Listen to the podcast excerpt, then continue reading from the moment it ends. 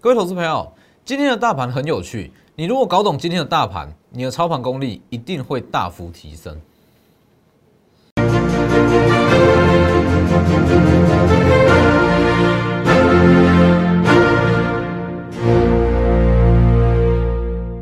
各位投资朋友好，欢迎收看真投资，我是墨头分析师钟根真。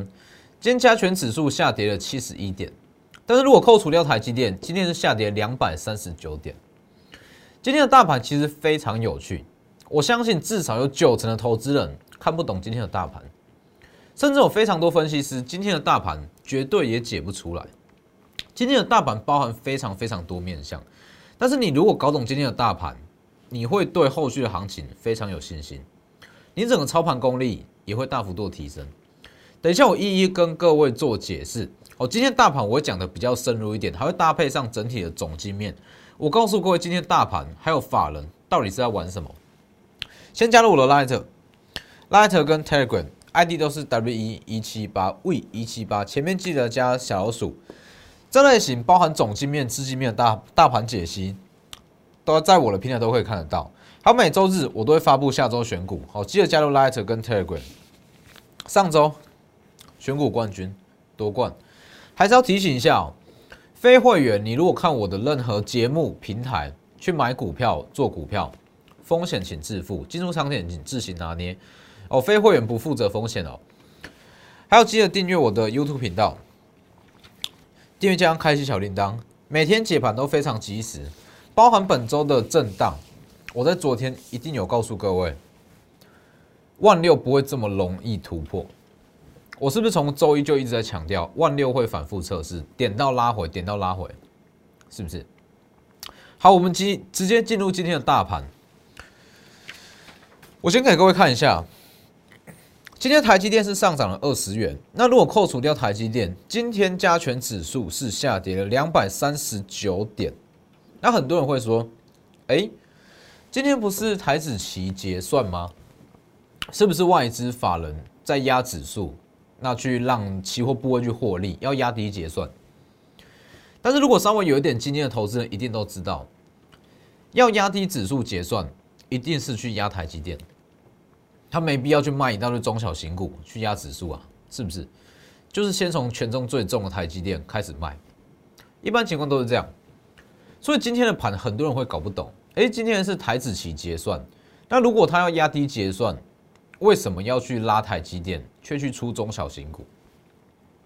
那我先告诉各位，其实以法人的惯性来讲，投信、自营商、外资都好，或是一些大户、中实户，这些大户主力的惯性，他都会在农历年前，大约是两周左右，开始去获利出场股票。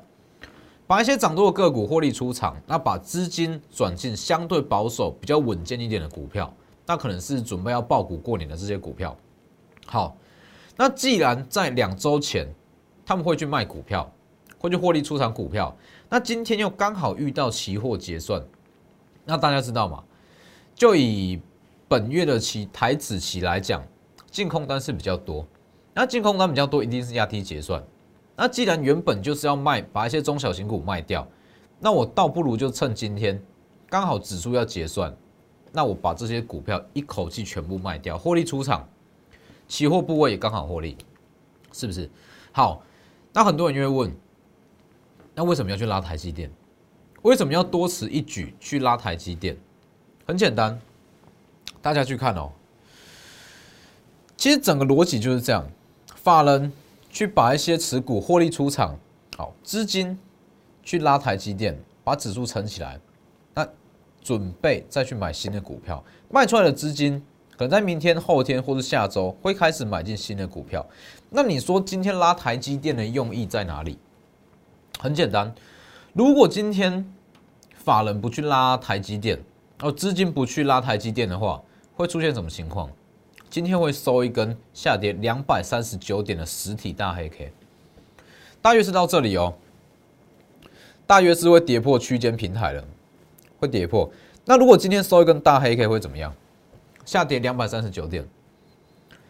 我敢告诉各位，如果今天是这样收，一直到农历年前，一堆投资人都不敢去买股票了，都不敢进场。所以今天会去拉台积电，主要用意是增加市场的信心度，不要让市场说哇看到一根长黑，结果不敢去买股票，那造成说一大堆散户都不敢进场，因为大家要知道，以现阶段来讲，散户的占比其实也算是蛮高的哦。一档股票如果没有散户的参与，其实对于法人来讲，他们会会比较吃力，就可能如果有法一般的投资人追进去。那这些法人他们在拉股票，会省很多成本，所以像今天这样去出中小型股，去拉台积电，它可以营造出一种整体市场氛围非常乐观的情况。如果你没有去解析今天的盘面，你不会觉得今天盘面很糟，不会觉得是下跌了两百三十九点，你会觉得说，哎，不错，可以去买股票，是不是？所以拉台积电的用意就在于这里。他不希望让整个指数诶格局被破坏，破坏整个市场信心度。好，那你说为什么要去做这个动作？因为法人还要再买股票，就是这个循环，获利出场嘛，把一些涨多的个股获利出场，那去拉台积电来撑盘，那卖出来的资金会再去转买新股票，就是因为他们要买新股票，所以才会去拉台积电来撑盘。如果他们法人没有预计、没有打算说卖出来的资金还会转往新股票，今天他大可以就是说不要拉台积电啊，全部放掉，就让它下跌两百三十九点，这也没什么。如果法人没有想要在年前再去买股票，他今天就放指数就好了，也省成本、省钱、省资金，是不是？要去拉台积电，大家要知道。拉台积电撑指数是需要花费非常大量的资金，台积电一张本来就不便宜，那它的股本又这么大，所以拉台积电成本很高。会去这样做，就是因为他们要去买新股票，不希望让市场信心动摇，希望散户哎不要因为今天的长黑，所以不敢进场去买股票。所以你说这是好事还是坏事？这当然是好事啊！你如果搞懂整个格局，你就会知道。后续其实整体资金行情是没有结束的，还会有下一批即将起涨的股票，只是说你要去慎选股票，因为下一批涨的跟这一段涨的会完全不同，可能从第一个交易，从二零二一年第一个交易日涨到这一段的股票，都开始在今天，甚至在本周开始获利出场，那卖出来的资金就会转往全新的股票。那这些预计要买进的新股票，可能就是法人会报过年的股票，所以整体资金行情持续看好，只是说上涨的族群会不同。所以我简单帮各位做个结论哦，今天的盘到底是发生什么情况？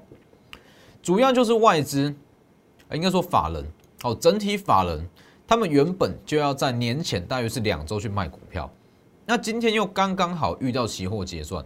所以他们就顺势去把中小涨多的中小型股全部都出场，去让指数下来。但是他们又想要说，他们又会去买新股票。那为了不要让市场氛围太悲观，所以去拉台积电，是不是？一边卖一边卖一些获利的股票，那期货部位顺势可以压低结算获利。那为了不要让市场崩盘，去拉台积电，整个逻辑就是这样。所以你如果搞懂这个逻辑，你就会知道，行情根本就还没有结束。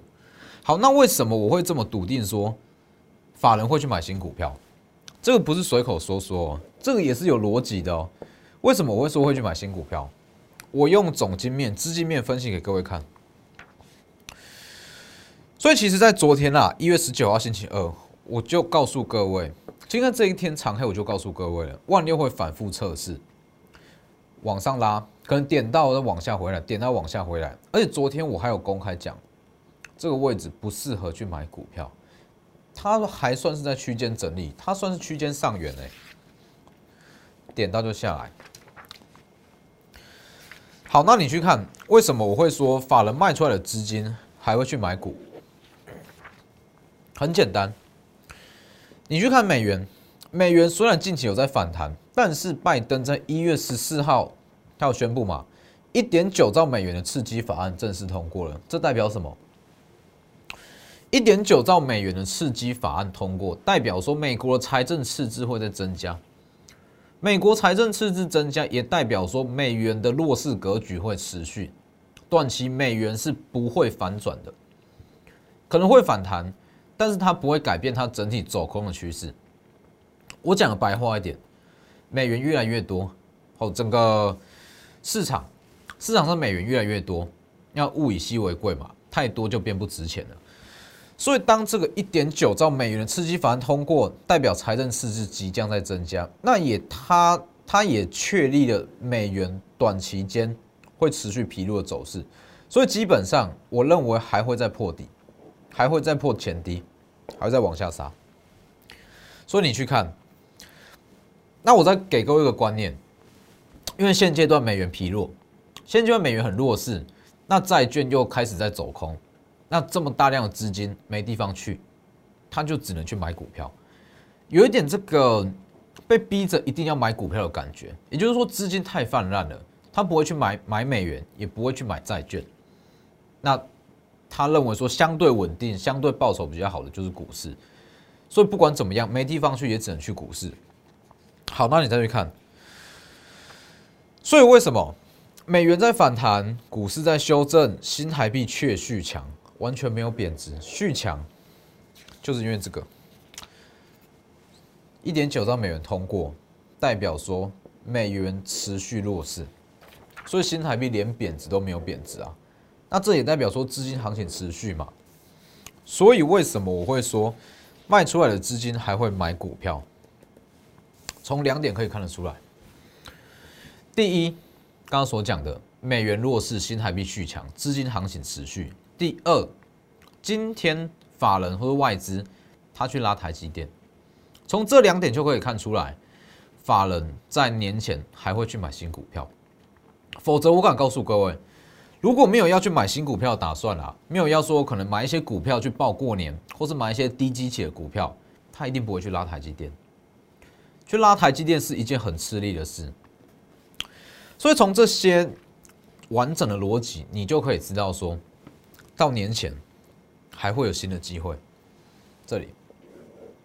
那你说，哎，那要怎么去挑选这些法人会去买的股票，或者说这些卖出来的资金会转进什么样的类股？等一下我再来跟各位做解释。所以像这类型啊，总金资金、总金面、资金面的东西，我敢告诉各位，市面上基本上只有我的频道、我的平台有在告诉各位这些内容。会记得加入，可以直接扫描 Q R code。好，那你说什么样的股票可以去买？可以去低阶。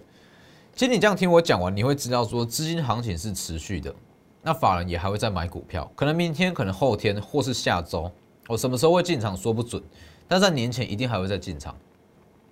那其实今天你放眼望去，因为实际上指数是大跌了两百三十九点嘛，你放眼望去，很多股票可以买，很多跌升的股票可以买。但是各位要记得，一定要特别留意，如果这档股票它是因为题材炒作、话题性炒作出来的涨势，今天重挫也不能去低接。那可以去低阶是什么股票？它真的具有营收面、基本面，或是它的题材有机会延续到第一季的季底或是第二季，题材延续性才会有法人进场去买单。所以今天其实可以分两种，第一是你。它真的具有它的基本面，你可以进场低阶。第二是它只是题材面炒作出来，你要赶快去避开，真的赶快去卖掉。我举个例子，很多人在问六一五零的汉讯，六五零汉讯到底是怎么样？我先给各位一个结论，这类型就叫做请勿去接刀，请勿去低接的股票，为什么？这张股票很多人在问，大家会说：哇，比特币涨成这样，汉讯不是最大的受惠者吗？为什么它会跌势会这么惨？因为其实汉讯在去年十一月、十二月一阵一阵子是大涨嘛，我相信大家都还很清楚，大涨。哎，但是为什么进行这么样的疲弱？它不是说比特币明明就是续强，那为什么会这么弱？我告诉各位，汉讯六一五零的汉讯。它纯粹只是题材面的热度，当这个题材结束，它会被打回原形。为什么这样讲？因为现阶段板卡缺货，晶片也缺货，它要怎么卖？其实以汉讯来讲，就看这两年嘛。去年它的产品不好，有晶片，但是却没有人要买。有晶片没有人要买，好，今年产品不错，比特币大涨，但是没有晶片，板卡缺货，无法卖，这个东西就很尴尬。哎，去年是真的本业不好，产品好，没有人要买，等于是有有这个产品，但是没有这个市场。好，那回到今年，比特币大涨，哎，有市场喽，但是却没有这项产品。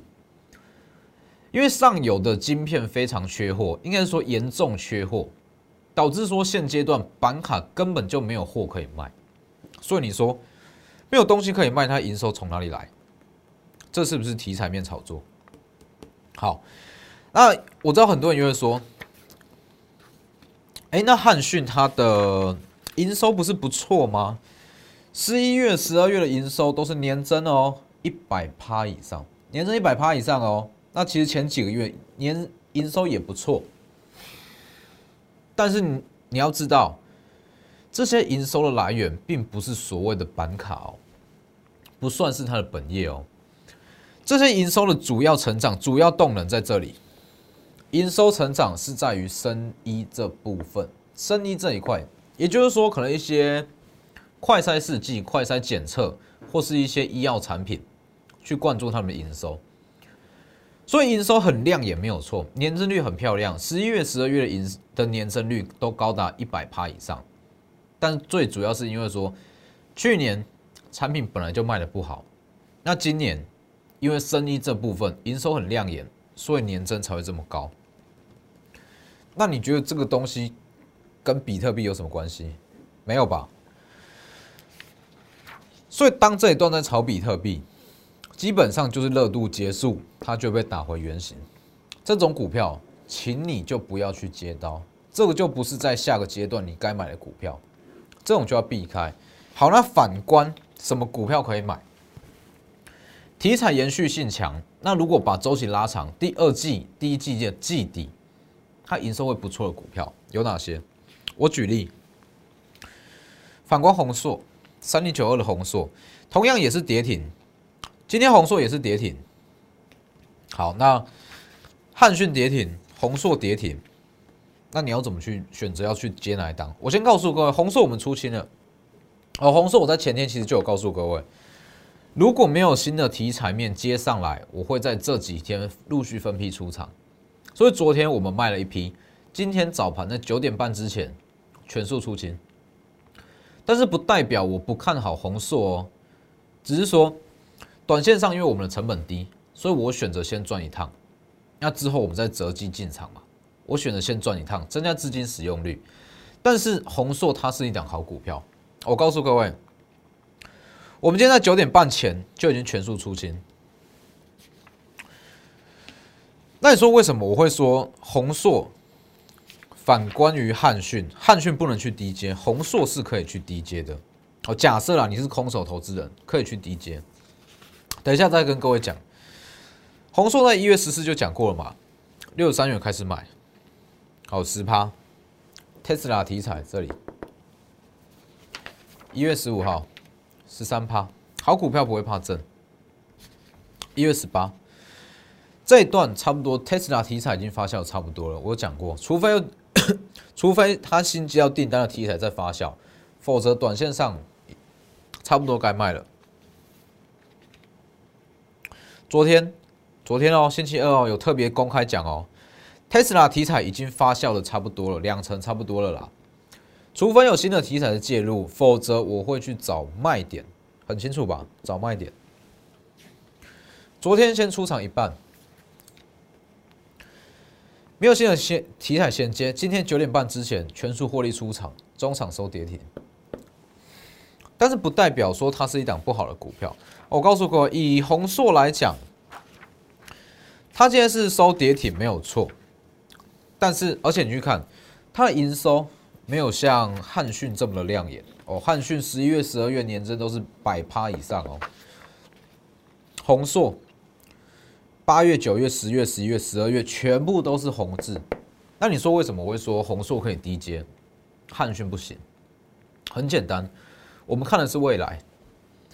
以我们就看到第二季好了，汉讯已经没有题材了，汉讯没有题材让它涨，那它的营收来源也会慢慢消退，它跟不上比特币啊，比特币大涨，它没有东西可以卖，营收不会好到哪里去。但是反观红硕，从第二季开始，Tesla 订单陆续出货，代表说第二季营收会很漂亮。从第二季开始，营收会很亮眼，会逐步的成长，所以基本上去年的第四季。十月、十一月、十二月，去年第四季就是它的谷底，虽然是红字没错，但是是谷底。所以为什么红硕信息这么强？原因就在这里。第二季开始，Tesla 这些订单会开始出货。所以你如果说，哎，红硕，你被套在高点好了啦，你成本没有跟我们一样低，你被套在高点，或是你空手，这个位置其实是可以进场的，对不对？所以像这种东西，为什么？我一直告诉各位说，产业面或者说整体的营收，我会研究的非常透彻。就是正常的多头行情，你看不出这些东西有什么样的优势，你好像说随便买随便赚，买什么股票都会涨。但是，一旦行情出现变化，开始在震荡，你会手足无措，你会不知道什么股票可以加码，什么股票该卖，什么股票可以去低接，什么股票赶快跑，是不是？你如果说我今天谈两只给你，宏硕跟汉讯，两只你选一只去低接，都跌停哦。你选一只去低接，怎么接？怎么买？是不是？这个东西一定是要有深入的产业面啊，产业基础才会知道怎么买。所以像是今天其实很多股票跌幅都很重了，包含我前几天一直在讲的双红、金利科、爱普这些跌幅都不轻。好，我直接告诉我跌幅都不轻，但是我不会怕。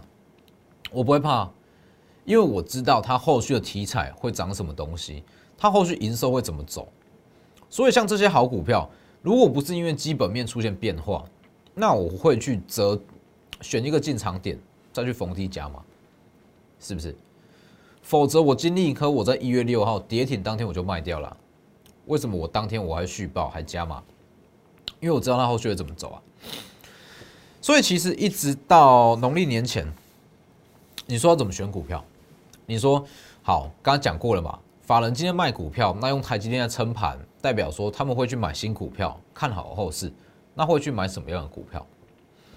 很简单，这里年前获利的关键就在于说涨势的延续性，什么意思？在年前你要去买股票，或是说趁着资金在换手这段期间去买股票。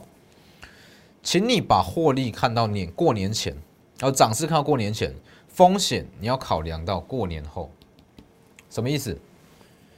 昨天讲过，你在现阶段这个时间点你要去买股票，你的风险要考量到过年之后，也就是说，你要确定这张股票在农历年这一段期间，年假期间，它不会因为一些外部的利空而出现重挫。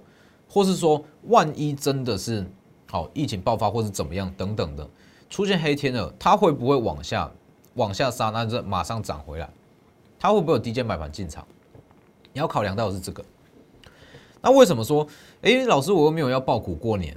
那为什么我要去考量？你要去想哦，你不爆股过年，法人可能会爆股过年啊。那如果你没有去考量到说年假期间可能会发生到的风险，或是年假后。可能会发生的风险，这样法人怎么会去进场？是不是？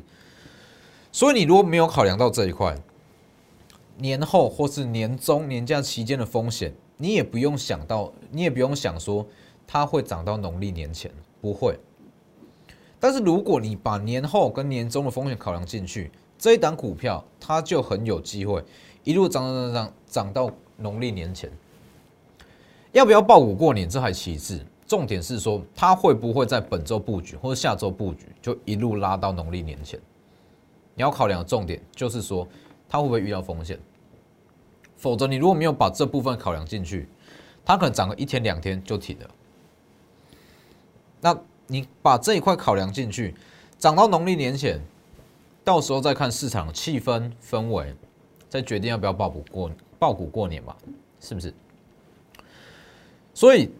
明天、后天，或者说近期，我们就会开始针对这两个，它会一路涨到年前的股票下去做布局。因为节目一开始讲讲得很清楚，资金行情持续，法人现阶段只是在做资金的转换，他还会去买新股票。那我们接下来要买的就是这些资金即将转进的新股票，把握机会，直接私讯或是来电。那今天的节目就到这边，谢谢各位，我们明天见。立即拨打我们的专线零八零零六六八零八五。零八零零六六八零八五摩尔证券投顾钟坤真分析师，本公司经主管机关核准之营业执照字号一零九金管投顾新字第零三零号。新贵股票登录条件较上市贵股票宽松，且无每日涨跌幅限制。投资人应审慎评估是否适合投资。本公司与所推介分析之个别有价证券无不当之财务利益关系。本节目资料仅供参考。投资人应独立判断、审慎评估，并自负投资风险。